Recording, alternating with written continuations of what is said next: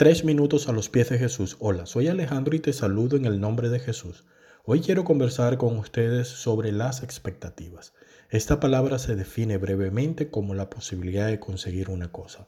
Pero ¿qué sucede si esto en lo que llevamos tiempo esperando y que confiamos que sucederá no sucede? Bueno, déjenme decirles que las expectativas cosechan frustraciones. Muchas veces tenemos expectativas incluso en cosas de las que no tenemos control alguno y cuando éstas no se dan como deseamos nos frustramos y más frustración sentimos cuando nos involucramos de lleno en un plan y este a la larga no se realiza. Ahora quiero presentarles otra palabra y esta es la esperanza. Alguien podría decir que la esperanza es sinónimo de quedarse esperando y quieto. Y si esto es así, su antónimo sería moverse, ¿cierto? Pero el antónimo de esperanza es desesperanza.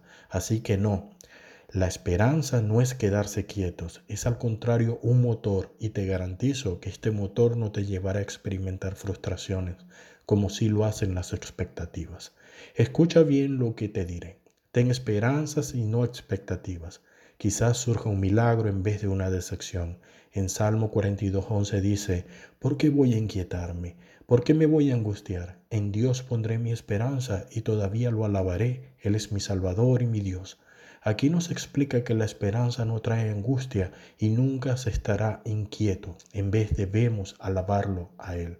En Romanos 15:13 dice que el Dios de la esperanza los llene de toda alegría y paz a ustedes que creen en Él para que rebosen de esperanza por el poder del Espíritu Santo. O sea, que aquellos que tienen esperanza estarán llenos de alegría y paz. Te invito a hagas una lista de aquellas cosas que quieras conseguir. Evalúa cada una de ellas. ¿Estás dando por hecho que las conseguirás a como de lugar o en cambio tienes esperanza de que Dios está al control? Una cosa que crea mucha frustración es cuando tenemos la expectativa de alcanzar algo y aun cuando no lo tenemos aún empezamos a soñar despiertos. Por ejemplo, cuando me aumenten el salario me iré de viajes, compraré unos muebles, compraré nueva ropa, etc. Y luego al ver que nunca llega el aumento salarial lloramos amargamente y nos desconsolamos.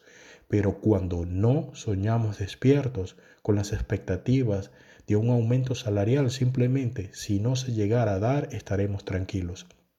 Ahora bien, te invito a sigas los pasos de Romanos 5 del 3 al 4, porque sabemos que el sufrimiento produce perseverancia, la perseverancia interesa de carácter y la interesa de carácter esperanza.